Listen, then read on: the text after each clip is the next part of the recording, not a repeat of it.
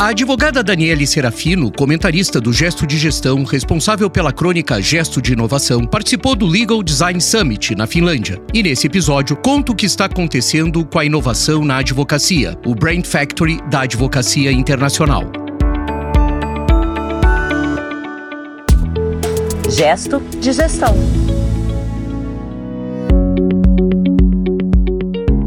Olá, que bom te encontrar de novo aqui no Gesto de Gestão. Ah, tá chegando agora? Então bem-vindo, bem-vinda, bem-vinde. Aproveita para maratonar os nossos outros 66 episódios. Pois é, dá orgulho de falar isso, viu, Dani? Bem-vinda, viu? Obrigada, gente. Bem-vinda de novo. Porque você estamos no 67 já, né, Luffy? É, que é. demais. Bem-vinda de Gestão. novo e bem-vinda ao Brasil de novo, né? Obrigada. André Porto Alegre, como Olá, você Lupe, está? olá, Dani. Tudo bem? Tudo jóia. André, episódio de hoje a gente não tem a crônica mais admirada aqui pelos nossos ouvintes, pelo mercado, porque a pessoa que faz esta crônica esteve na Finlândia, como você disse agora aí na abertura, e a nossa verba do gesto de inovação foi toda toda, Finlândia. Eu roubei toda. a sua piada, já Não, não, não, mas, foi, mas ela é verdade, ela não é piada. Esse é que é o problema. né, pra, que- os nossos ouvintes, eh, ouvintes se solidarizem conosco, né, Lupe? É importante isso. Mas antes de eu lançar aqui o desafio, eu queria só que você desse um alô, porque hoje a gente tá com uma visita. Só dá um alôzinho pra gente, quem é que tá aqui no nós estúdio é, visitando Nós estamos a gente. abrindo a visitação, mas por favor inscrevam-se, né? Não é assim. né? Tem fila. Peguem a sua senha. Pega a senha. Eh, lugares limitados, lugares limitados, não é assim. Mas eu queria só registrar a presença de uma querida amiga, jornalista, Paty Pousa, que tá aqui no estúdio hoje conosco, acompanhando as nossas gravações. Então, bem-vinda, Paty. E aqueles que quiserem participar, né, Dani, a gente tá aí. A gente tá Estamos lançando aceitando. um novo produto hoje, André. É, não tava é, nem é, sabendo. A visita ao gesto de gestão. Que, que incrível, É uma hein? coisa impressionante, vai ser Pedido incrível de isso. Natal. É. Show, show. Ah, e pro especial de Natal, porque nós temos, nós somos que nem o Roberto Carlos. A gente sai do Pro especial de Natal, se inscreva com antecedência. Isso, ser com isso, antecedência, não é exatamente. assim com essa facilidade. toda. Separe sua roupa branca. Por mas, favor. mas vamos lá. Por. Ô, André, eu queria fazer uma proposta hoje. Faça. Né? Já que a gente já falou que não vai ter o gesto de inovação, estamos falando de Finlândia. Gostaria de propor de entrevistar a Daniele Serafino hoje. A última vez que nós entrevistamos Daniele Serafino, ela foi convidada para ter uma Foi. participação fixa. Agora nós vamos entrevistar de novo. Ou nós vamos seja, embora. nós vamos embora. é isso? Nós vamos- é Acabou. o nosso- Não, eu queria vamos te agradecer. Eu já pensei diferente. Vai entrevistar e eu já fico por aqui. Acabou. Não, Acabou não, a temporada não. já. Eu queria. Mas é exatamente isso. Tá topado o loop desde que eu posso fazer a primeira pergunta. Eu vou, vou me utilizar Isso. desse, Quem desse tem, privilégio. É que é? né? Quem tem juízo tem medo. Para os poucos dos nossos ouvintes que não acompanharam a rede social mais bem informada da advocacia brasileira, Nossa, que é a da gente, Daniele Posso- pode acabar o né? episódio agora. A Daniele participou do Legal Design Summit na cidade de Helsinki, na Finlândia, entre os dias 11 e 15 de setembro. Então, Dani, para começar, eu queria entender o que, que é esse evento. Vamos lá. Primeira pergunta, né? Eu tô sentindo hoje aqui, nossa, até, até, até mexi na cadeira. parece, que até me até arrumei. parece. Bem-vindo ao Até outro lado. aqui, exatamente. É, vamos lá. Esse Legal Design Summit, ele existe desde 2016. É a primeira vez que ele surgiu. Com poucas pessoas. Em Helsinki. E aí depois eu explico por que Helsinki também. Tivemos uma segunda edição em 2017, que também foi pequenininha no ano seguinte. Depois pularam alguns anos 2019 e tivemos o grande espaço da pandemia. Então agora, 2023, foi o próximo evento. E esse sim, com uma quantidade de pessoas muito maior. Tinham 600 pessoas inscritas no evento. Nos primeiros eventos tinham tipo 30 pessoas. Ou seja, a gente vê nesses anos o crescimento dessa, vou dizer aqui, comunidade de legal design no mundo. E o legal design, já pra falar, ele, gente, é algo que vai, na minha opinião, mudar o direito. Tô Tcharam. dizendo que, eu tô dizendo, e nós vamos embora, Lupe. Vai mudar tudo. Ai, ai, ai, ai, ai. Ô, Dani, eu quero falar, eu quero voltar aos workshops lá no do primeiro. Você falou sobre prototipagem para design jurídico. Traduz aqui para este pobre apresentador. Vou dar um passo atrás, tá, Lupe? Falar assim, primeiro, esse evento, gente, assim, por que primeiro Helsinki, né? Assim, é, Helsinki foi um do, A gente sabe que os países escandinavos são meio que berços de design, né? Então a gente tem. refer- É uma referência em termos de design. E quando a gente pensa em design, a gente pensa em design imobiliário, design em arquitetura. E aí isso nunca fez parte do vocabulário do direito, né? Design no direito. Mas enfim, é um berço. Então, os primeiros casos de um redesenho, e aí não tô falando de um redesenho físico de documento jurídico, mas um redesenho da mentalidade de como você pensa um trabalho jurídico, aconteceram na Escandinávia, especificamente na Finlândia. Por isso que acabou sendo um berço do legal design a Finlândia. Esse movimento ganhou um grande reconhecimento e virou, assim como a gente fala hoje, uma área do direito, como a gente tem falado hoje, não foi na Finlândia. Foi nos Estados Unidos com uma professora chamada Margaret Hagan, que ela é professora de Stanford, da Faculdade de Direito de Stanford. E ela, a Faculdade de Direito, para quem não sabe, de Stanford, ela fica do lado da Faculdade de Design, de prédio mesmo, fisicamente falando. Então é, existia como se fosse uma. Eles conviviam ali no pátio, no recreio, né? Faculdade de Direito, Faculdade de Design, nesse mesmo ambiente. Que bom que o design contaminou o direito. E essa professora teve um grande insight de falar: puxa, precisamos pensar num redesenho né, dos serviços jurídicos. E é um redesenho tão profundo que é um redesenho que passa por uma centralidade no usuário do serviço jurídico que casa totalmente com o episódio. Quem não viu o episódio 66, veja, volte um episódio que o André fala perfeitamente sobre isso, sobre o desenho dos serviços jurídicos centrados no ser humano. Mas essa professora, pra gente voltar aqui na nossa história, ela pegou esse gancho, ela desenvolveu toda uma metodologia sobre isso, ela abriu na Faculdade de Direito de Stanford chamado Legal Design Lab, que é um laboratório de direito, né, de design do direito, e ela começou a fazer vários cases no mercado, justamente para a justiça americana, casos super relevantes, e aí ganhou um boom essa área, uma visibilidade gigante. E aí desde 2017, que é quando mais ou menos surgiu 2016, 2017, e principalmente a Margaret Hagan a partir de 2018, a gente começa a ter isso como um movimento global. Ainda no início, com poucos atores protagonizando esse exemplo, mas foi um movimento que contaminou o mundo. Então, nesse evento que eu fui agora, na semana passada, tinham 52 nações representadas ali, então a gente já vê que isso se expandiu ao longo do mundo. É um movimento muito forte na Europa ainda, então a gente vê muitos protagonistas europeus ainda nesse movimento, apesar dos americanos, a gente ter grandes nomes também, como a Margaret Hagan e outros também que estavam no evento, mas assim, na Europa de modo geral e muitos protagonistas também aqui na América Latina, a gente viu. Tinha gente de Singapura, tinha gente da Malásia. Então assim, a gente vê que é um movimento mundial. Ainda é um movimento, a gente olha para o direito ainda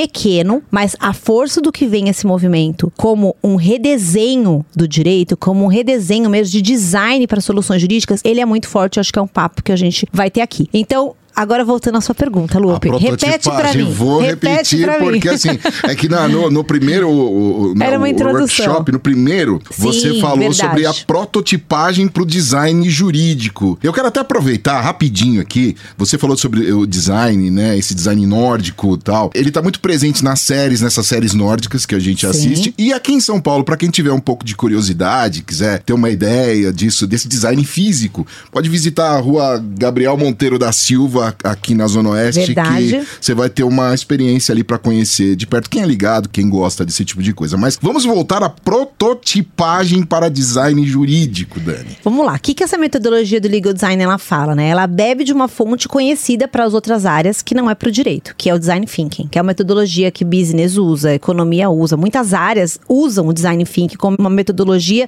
de achar soluções inovadoras, às vezes, para problemas, para questões, né? Para dores que a gente chama. E o direito olha para essa metodologia que já existe no mercado há muito tempo, coloca isso como um repensar dos serviços jurídicos. Design thinking é uma metodologia que a gente tem assim, tem várias teorias, mas em média tem cinco passos, né? Então assim, num desses cinco passos é a prototipagem, que é o que você está me perguntando, você já está assim avançadíssimo no assunto, Lu, porque você já está lá em um dos passos do design Ele, thinking. ele faz isso, eu queria dizer. Eu queria É deixar impressionante. registrado que ele tem essa. Ele pula essa todas as etapas. Não, ele vê os roteiros antes, ele, ele Vocês tem, estão ele tem informação. Coitado dos Ele ouvintes. tem, é, é, A ele tem informação. voltando, ele né? se prepara, a gente percebe que ele se prepara. É realmente um problema. Está incontrolável, praticamente. Está incontrolável. O sucesso definitivamente subiu E a o trabalho cabeça. que ele dá, agora a gente tem que voltar vários steps pra gente É, fazer um raciocínio lógico, né? É verdade, é. Mas no processo de design thinking, a gente tem algumas etapas, que uma ela a gente tem o processo de empatia, que é o processo mais forte, né? Que a gente tem empatia por um problema, né? Por uma dor que a gente chama. Então a gente pega um problema e a gente depois vai dar aqui exemplos de problemas jurídicos, né? Pra isso não ficar muito etéreo aqui na cabeça das pessoas. A gente passa, né, por uma fase que a gente tem, né, um brainstorm de ideias pra ter uma ideação pra soluções. Aí a gente passa pra essa fase que você já chegou muito avançado, Lupe, que é a prototipagem, que é o momento que a gente começa a colocar possíveis soluções. Então a gente tá prototipando mesmo soluções, produtos. Então a gente faz a prototipagem de soluções até que a gente testa essa solução. Às vezes dá certo, às vezes dá errado, a gente, a gente ajusta. Então a prototipagem é uma das etapas de uma metodologia de design thinking, que no direito é chamada legal design, e que a gente utiliza essa metodologia para resolver problemas jurídicos. Eu e a Daniele temos uma amiga advogada que podemos citar aqui, a Camila Gimenez, CEO Sim. do Opsi Bloom Advogados, e ela tem uma expressão, Lupe, que é muito curiosa, que quando a gente está conversando, imagina eu e a Daniele junto com a Camila, ela fala assim, vamos aterrizar o avião? eu tô dizendo que o Lupe já já É isso tá. mesmo. O Lupe decolou. é o Elon Musk do É radialismo isso, brasileiro. exatamente. Já tá, já comprou foguete, já, Já foi. tá lá. Já tá lá. Já tá querendo saber a solução. O que que prototipou, o que que deu certo? Eu quero, eh, eh, exatamente pegando esse gancho que o Lupe colocou, a gente foi acompanhando pelas redes, Daniele, que você ia falando de workshop. É muito difícil para que os advogados e advogadas percebam o que, que é um workshop na advocacia, né? A advocacia tem essa dificuldade, né? Ainda mais coletivo, né? E eu tava conversando com a Daniele essa semana, e em inglês, né, Daniele? Então é Nossa, em inglês o tempo inteiro, né? Nos explica um pouco como é que é isso, e eu sei que você tratou de um caso especificamente, eu acho que você pode falar, porque Sim, estava lá, público. de um caso de um grande escritório internacional. Então eu queria que você contasse como é que são esses workshops e qual foi o caso que o teu grupo, pelo que eu pude entender, participou. Participou. Gente, é, já traz esse congresso do Legal Design Summit, ele já é inovador porque ele traz um novo formato. A gente está acostumado com congresso somente no mundo do direito. Congresso você vai lá, senta, assiste, ouve palestras, né? Então esse congresso ele começou diferente. Você tinha uma oportunidade antes do congresso de você participar de um workshop, que é o chamado Brain Factory, que vocês até citaram aqui no começo, né? O, o nome do nosso episódio aqui. Então, Brain Factory é um workshop que antecedia o congresso. O congresso tinha 600 pessoas, mas o workshop tinha 40 vagas. Então você tinha que se inscrever, mandar os seus trabalhos, você tinha que mostrar a sua experiência ou não experiência, ou a motivação que você queria participar do workshop e você era selecionado. Você recebia a confirmação, eu tinha sido selecionado, então eu fui participar. Então eu fui antes do congresso porque eu tinha um workshop para participar. No workshop, a gente chegou lá, eram 40 pessoas que foram divididas em seis grupos e para cada um desses grupos foi dado um desafio que envolviam, obviamente, questões jurídicas. Esses desafios eram dados pelos parceiros patrocinadores, teoricamente, do evento. Então tinham desde empresas como a Booking.com, que a Save the Children, que é uma instituição, até dois casos do governo finlandês. Então a gente tinha lá o Ministério da Justiça da Finlândia, que é que estava né, é, presidindo ali, né? O país estava presidindo esse evento. E a gente tinha dois escritórios internacionais que também eram patrocinadores do evento e que já aí vem uma outra coisa, grandes escritórios internacionais patrocinando um evento de legal design. Ou seja, são pessoas que já estão antenadas e vendo que tem alguma coisa acontecendo nesse circuito. Então os escritórios eram Simons Simons e o outro escritório é o DLA Piper. Os dois são grandes escritórios, né? Inglês, americano, presentes aí em mais de 40 o DLA países. Piper, Piper, só pra constar, o André é um dos sócios dele, mas tudo bem, segue, Por isso que ele sabe das Ele fusões, as sabe coisas de antes, né? Tomara que a É. Receita Federal não esteja ouvindo o programa, né? Eu sempre acho interessante. Senão, assim, vai dar minha compatibilidade eu, eu gosto de um sucesso um pouco controlado, digamos assim, né? Não precisamos, né?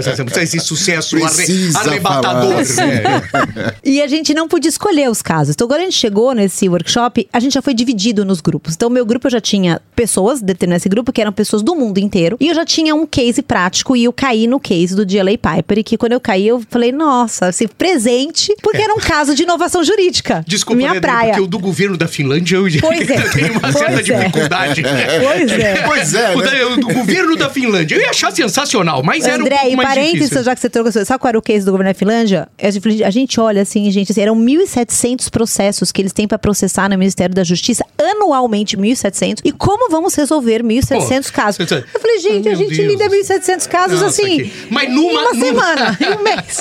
Acho que Ou vocês seja, não é vão uma- conseguir num trabalhar cartório, no Brasil. num cartório, pela, num cartório no Fórum de Pinheiros pela manhã É, é. se trata desses Você vê o tamanho da, e, e o desafio era esse, eu, eu tinham que resolver essa questão. Então fecha o parênteses do governo da Perfeito, Finlândia, mas não, cai nesse. Com todo o respeito. Com todo- porque- Ainda é, bem são que foi. Porque afinal foi É. um investimento que o gesto de gestão fez, né? Foi, Pra cair no governo da foi, Finlândia. opa. Era demais, né? Opa, Ainda bem que caiu no Jelly Piper. É, Eles que resolvam É, esses, esses problema deles, ó, 170 Não tem nada a ver com isso. 1.700 aí. Mas o meu case, e respondendo a sua pergunta, é, André, objetivamente aqui, era um case de inovação. E aí, o que eu achei muito incrível, que é um problema, uma dor, que a maior parte dos escritórios do Brasil passa e que a gente tem a dimensão que a maior parte dos escritórios do mundo passa. O desafio era como vamos motivar os advogados que fazem parte desse escritório numa cultura de inovação jurídica. Sabemos que o, o- o cenário jurídico está mudando e a gente precisa motivar esses advogados a embarcar nessa jornada porque é uma coisa que o André fala sempre, os clientes estão demandando o escritório por produtos diferenciados, um- uma forma de entrega diferenciada e os advogados estão encaixotados nas suas caixinhas ainda não pensando. A gente tinha criar uma solução solução pra essa dor. Eu falei, gente, que dor perfeita, porque é a dor que eu durmo e acordo todos os dias pensando exatamente nessa dor. E foi incrível. E a gente, nesse processo, André, a gente, depois que a gente teve a divisão do grupo, a gente ficou alocado dentro do Jelly Piper, que fica em Helsinki. Então a gente sai do ambiente do Brain Factory, Ah, então a gente rola- vai pra dentro do escritório. isso é legal. Entrevistar as pessoas do escritório, ouvir as dores, porque no processo de design thinking a gente precisa ouvir dores, a gente precisa ter um processo de empatia, precisa entender o nosso usuário antes de começar o momento post-it,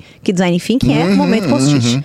Então, isso foi incrível. Agora você vê que ela dormia e acordava no fuso da Finlândia. É isso é Nossa. de uma elegância que é uma coisa impressionante, né? Um dia eu vou Eu mais e acordava, menos dormia. É, Menos dormia. Pensando, E agora é pra voltar tá impressionante. outro. E me diz uma coisa, esse vai ser aplicado? Desculpa, Lu, Não, não, não, não, eu vai tô ser super- aplicado esse Aí tem tanta coisa pra falar desse ponto, assim, mas vou só resumir Então, dois pontos. Não, mas fale tu, ou Fale nós fazemos tudo. mais um programa. Tudo. Vale Tá. tudo. Não tem problema, É, mais um é. episódio. Muito incrível. Opa. Eu vou pular um, vários pedaços aqui. A gente fez toda a solução. Daí tem um dia, o último dia do, do Brain Factory, a gente apresenta os cases publicamente pro grupo inteiro das 40 pessoas que participaram. A gente ouve os cases de todos e a gente ouve as soluções que cada pessoa chegou. E nesse dia, as pessoas, os patrocinadores dos casos, estavam presentes para ouvir as soluções dos casos deles. Então tava o pessoal do Booking, o pessoal do GLA Piper estava lá, tava o pessoal do Save the Children e todos os outros grupos. Então foi muito incrível que tinham três representantes do GLA Piper que tinham vindo de Londres, que eles tinham dado desafio, vieram de Londres ouvir as nossas soluções pro caso deles. E aí foi muito legal, eles ouviram e tudo mais. Quando acabou, eles, os bastidores, parabenizaram, falaram: olha, adorei aquela ideia, adorei aquela, eu acho que isso é super viável, acho que aquilo não é viável. Me manda a apresentação, porque a gente tem que construir uma apresentação para mostrar o case, né, publicamente, todo o processo, todas as soluções. Me mandem o PPT, porque a gente vai levar. E aí contaram como é o negócio dele. E aí a parte que eu achei muito interessante, André, porque a gente sai desse evento e a gente tinha uma comemoração do fechamento desse workshop, que foi no rooftop de um hotel que a gente estava apresentando, do Hotel Clarion. E aí, tava todos esses mentores, esses patrocinadores lá. E aí o nosso grupo de Lay Piper foi lá, sentou todo o nosso grupo, desceu, falou: dois champanhes aqui pra gente brindar. Então, enfim, André, disseram pra gente que eles viam do que a gente tinha sugerido que eles iriam implementar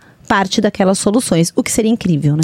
E no grupo tinha. Ah, não, não precisava ter pessoas do GLA Piper, porque vocês fizeram assessments com o pessoal do GLA Piper. Nós recebemos, como é que a gente recebe um desafio desse? A gente recebe como se fosse né, um, um- um arquivo que tinha, e eu achei muito interessante, o, o- o desafio de Lei Paper começava assim, André. Segundo a pesquisa do Fórum Econômico Mundial, o futuro do trabalho vai envolver as seguintes habilidades, os seguintes skills. E era criatividade, empatia, analytics, e falavam os 10 skills da pesquisa do Fórum Econômico Mundial que todos nós conhecemos. E ele falava, os nossos advogados não possuem esses skills. Como faremos o trabalho do futuro? E aí eles dão vários números do escritório. Tantos por cento é disso, cento daquilo, né? E eles dão um case. E aí eles, no final, tem a pergunta. O nosso desafio para vocês é como vocês podem endereçar questões de cultura, de inovação dentro de um escritório de advocacia tarará, tradicional. Então a gente recebe esse case. A pessoa do JLA Piper, uma responsável, que era da responsável pela área de legal tech do escritório, participou conosco o tempo todo. Ela era a pessoa entrevistada e que nos direcionava para as outras entrevistas. Então ela participava. Nós tínhamos um mentor, que é uma grande facilitadora de legal design francesa, que tem um estudo de legal design em Paris. Então ela era a nossa mentora conduzindo esse grupo. E aí nós tínhamos, no meu grupo, tinham duas finlandesas, tinha uma espanhola, tinha eu de brasileira, um outro brasileiro que é um estudante da faculdade de Direito da USP. Então foi muito legal, foi um estudante Tinham lá. mais brasileiros? eh, Tinham eh, eu- no, no workshop, só eu e, E e, quatro estudantes brasileiros Ah, que, caíram em, que caíram em outros grupos. Esse estudante caiu no meu grupo, meus outros caíram em outros grupos. E desculpa, Daniela, até porque a gente tem um, uma, um contingente de ouvintes, muitos estudantes de advocacia, indo patrocinados eh,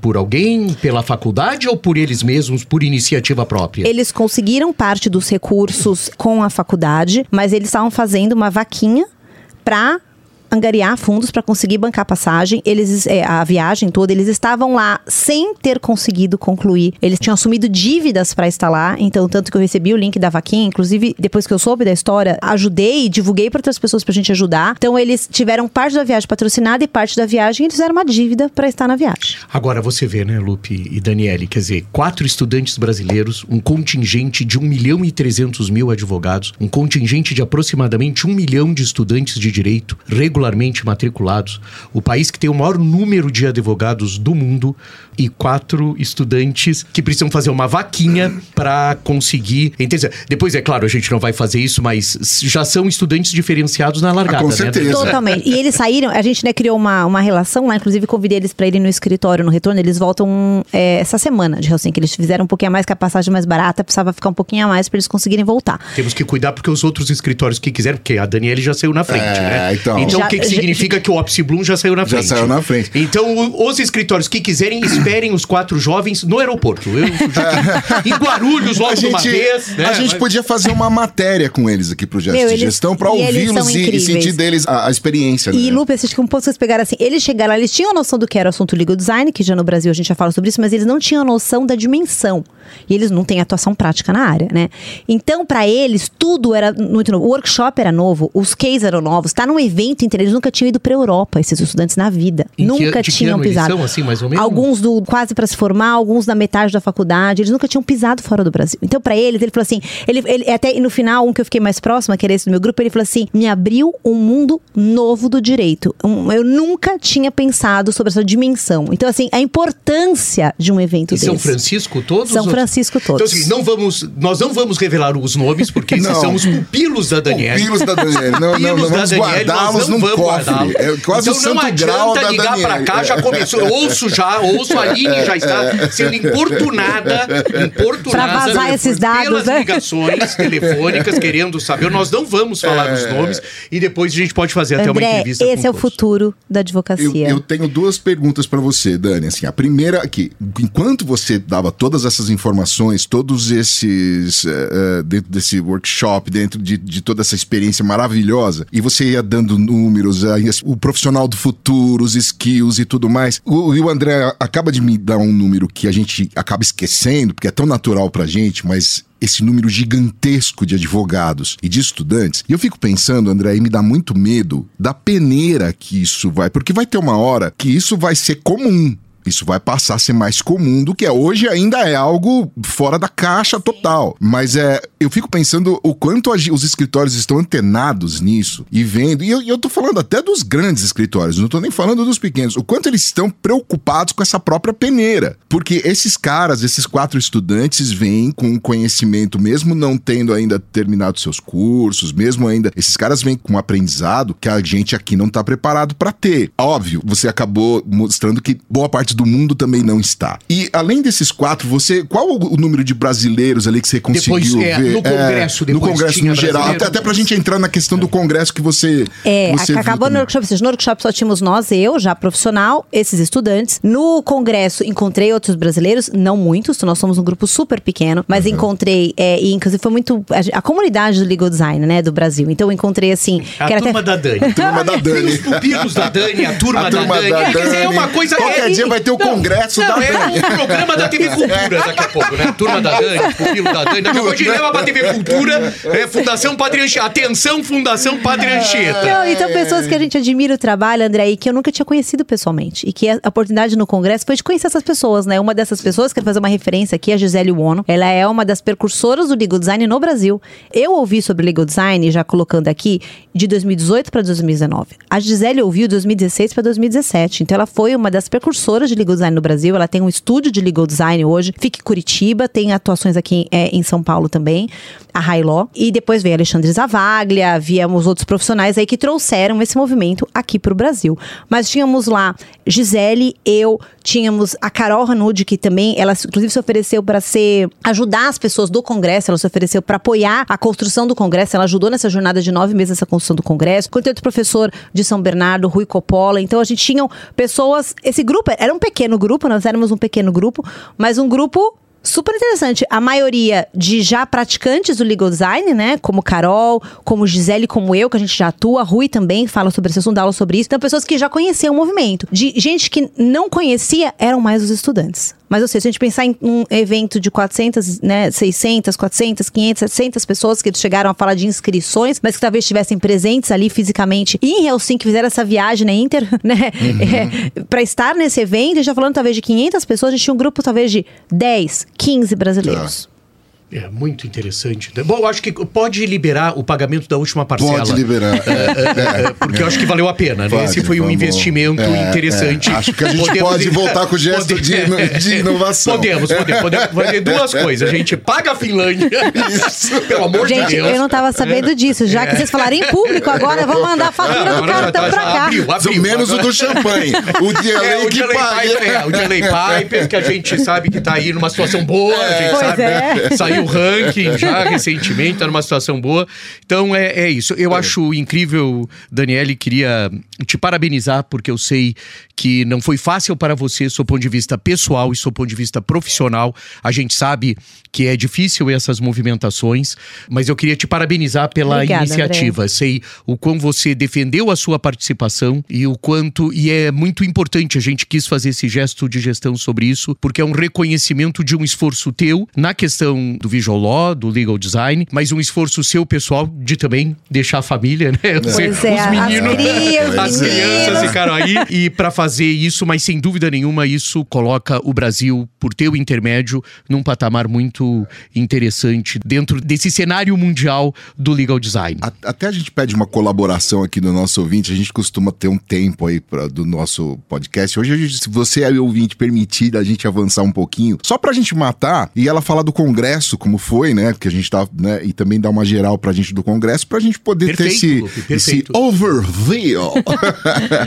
Vamos lá, vou falar então assim, é, muito rapidamente. Até em um congresso de legal design ele já começa diferente por tudo, né? Teve uma das palestras que a gente teve uma experiência de mindfulness. Então era a pessoa mais aguardada do congresso e ela chegou falando: olha, vamos fazer exercício de mindfulness antes de começar a palestra. Isso não existe no mundo do direito, né? Então já começa assim, uma coisa fala: bom, eu já estou num ambiente jurídico completamente diferente. Depois a gente são foram inúmeros casos, muitos casos. Tem, inclusive assim, teve um dos casos de uma colombiana que eu, eu, eu me emocionei. Eu cheguei literalmente a ficar com os olhos marejados. Ela descreveu um caso de legal design sobre divórcio, mas tão espetacular, tão espetacular, assim, ela foi aplaudida de pé.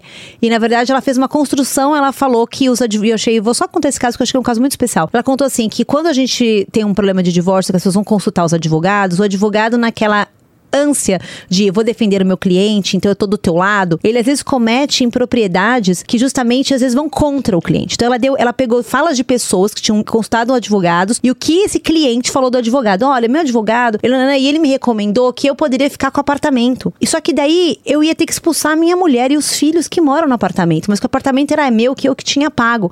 Aí eu parei pra pensar, eu falei, eu quero isso pros meus filhos, é esse legado que eu quero deixar pros meus filhos. E o advogado deu a recomendação no melhor interesse do cliente dele.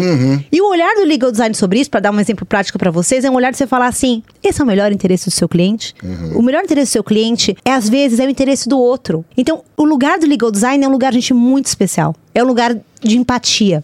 Entendeu Você, assim? Qual a nacionalidade dela? Colombiana. A Daniele lembra de, Geambro, claro, lembra me de uns episódios atrás Sim. que a gente tava falando sobre o ranking. Exato, de, das universidades e que a Colômbia tinha sido na faculdade de direito eh, de uma das de uma das faculdades colombianas, ela tinha duas ou três no ranking das 10 melhores faculdades de direito, que foi atualizado só para colocar, saiu agora por esses dias Esses que o nosso dias. ouvinte vai estar ouvindo e de novo ela tá entre o país tem uma contribuição e a Daniele comentou, é uma das referências de legal design no mundo a Colômbia. Pois então, é. E conheci ela, então ela trouxe aqui, assim, dela, dela mostra, dela, dela cria um framework para divórcio que é completamente diferente da maneira que nós advogados costumamos a trabalhar. Então ela faz um legal design sobre o processo de atendimento de serviços de divórcio para escritórios de advocacia, que é totalmente fora da caixa e inovador, é um outro olhar. Então esse é um exemplo. E a gente vê vários, teve um outro que é um exemplo super corporativo, que é um exemplo da marca Hugo Boss, que ela tinha um contrato de influencers com os influencers da marca, é uma marca de moda. E esse contrato eles mapearam nessa jornada de legal design com um processo de legal design de um workshop de design thinking que tinha 45 touch points com a área de marketing, entre jurídico e marketing. Então 45 vezes tinha interação até o contrato ficar pronto. Então assim, olha a ineficiência do processo, olha o jurídico, e aí já é um outro olhar, saímos da questão, né, do advogado, saímos agora para um, um olhar de departamento jurídico, da ineficiência desse jurídico como gargalo. Aí vem o legal design sobre essa operação, mapeia tudo isso e fala 45, não, não dá. Eles reduziram, simplificaram e esse contrato hoje é um self-assessment. O pessoal de marketing, jurídico constrói o contrato, acessa uma plataforma dentro da própria empresa, redige o contrato de influencer com os dados que o contrato está pronto e eles fazem o contrato com dois touch points em 10 minutos. Eu vou ali chorar, eu já volto. Não, é. é. Ou seja, a gente sai Mas chora aí... por aqui, tá? Por aqui. Chora no Brasil. No Brasil, porque aqui. a Pra não última vez que eu vi de choro com a colombiana, a Daniele foi pra Finlândia chorar. chorar. E Eu O vou pessoal chorar aqui aqui. tá mal Eu acostumado. vou chorar aqui no quintal. O pessoal anda chorando muito longe aqui. Pra chorar, chora aqui, aqui por, pela- pelo Pacaembu mesmo, que tá de bom tamanho. e o que, que eu queria dizer, gente, assim, que assim, se pudesse resumir, Lupe, assim, que a gente tá acostumado com o direito, somente no nosso direito, né, no Brasil, direito romano, direito positivista, né? Então a gente tem a lei e a gente tem o direito e a gente encaixa um no outro e a gente empacota e entrega isso. Por que, que o legal design é diferente? Porque ele traz um olhar completamente. a- o jeito de você resolver os problemas vai ser outro. As ferramentas que você vai usar são outras. São ferramentas muito mais multidisciplinares, muito mais de um conhecimento mais abrangente sobre os problemas, muito mais de negócio do que eventualmente de positivismo de direito. Que às vezes a solução, ela não tá em você saber que o artigo X da lei naquele contrato de influencer tem que estar. Ele está em resolver a dor de como esse contrato vai ser eficiente, como é que ele vai ser implementado sem dar problema de reclamação no contencioso depois no judiciário para aquela empresa, ou que ele vai economizar tempo de trabalho daquilo. Ou seja, é um olhar diferente. Então, assim, é difícil explicar o que é legal design, porque ele é uma metodologia de resolução de questões jurídicas e serviços jurídicos totalmente inovadora. Olha, eu, eu, eu parei de chorar já, Não, já me recuperei. Ainda bem, obrigado, E que fantástico, né? Só não tenho mais nada a acrescentar. É por isso, gente, assim, a gente, de repente, essas coisas, fala, foi para a Finlândia, pode, numa primeira audição, parecer algo, ah, vá, mas vocês também estão, né? Não tem, não tem, dá para resolver por aqui. Mas é, você vê como assim, é um país ligado ao design, que colocou dentro do direito, que é uma, ainda é uma caixa de Pandora para muitos ali, né? Um cofre, vai, melhor do que uma caixa de Pandora, é um cofre, e que há possibilidades de abertura e, e pode ser aplicado em qualquer lugar do mundo, no lugar mais simples do mundo, né? Não, você não precisa ter um escritório gigantesco para aplicar o legal design, para você aplicar esses conceitos todos. Então, que aula hoje de algo que no comecei essa expressão dizendo, ah, pode parecer algo over, né? Assim, ah, metido, fui para tal lugar, mas olha que importante ir buscar Amplia esse tipo. né? Pois é. E o bacana, Dani, aí um, um- um crédito de fã aqui.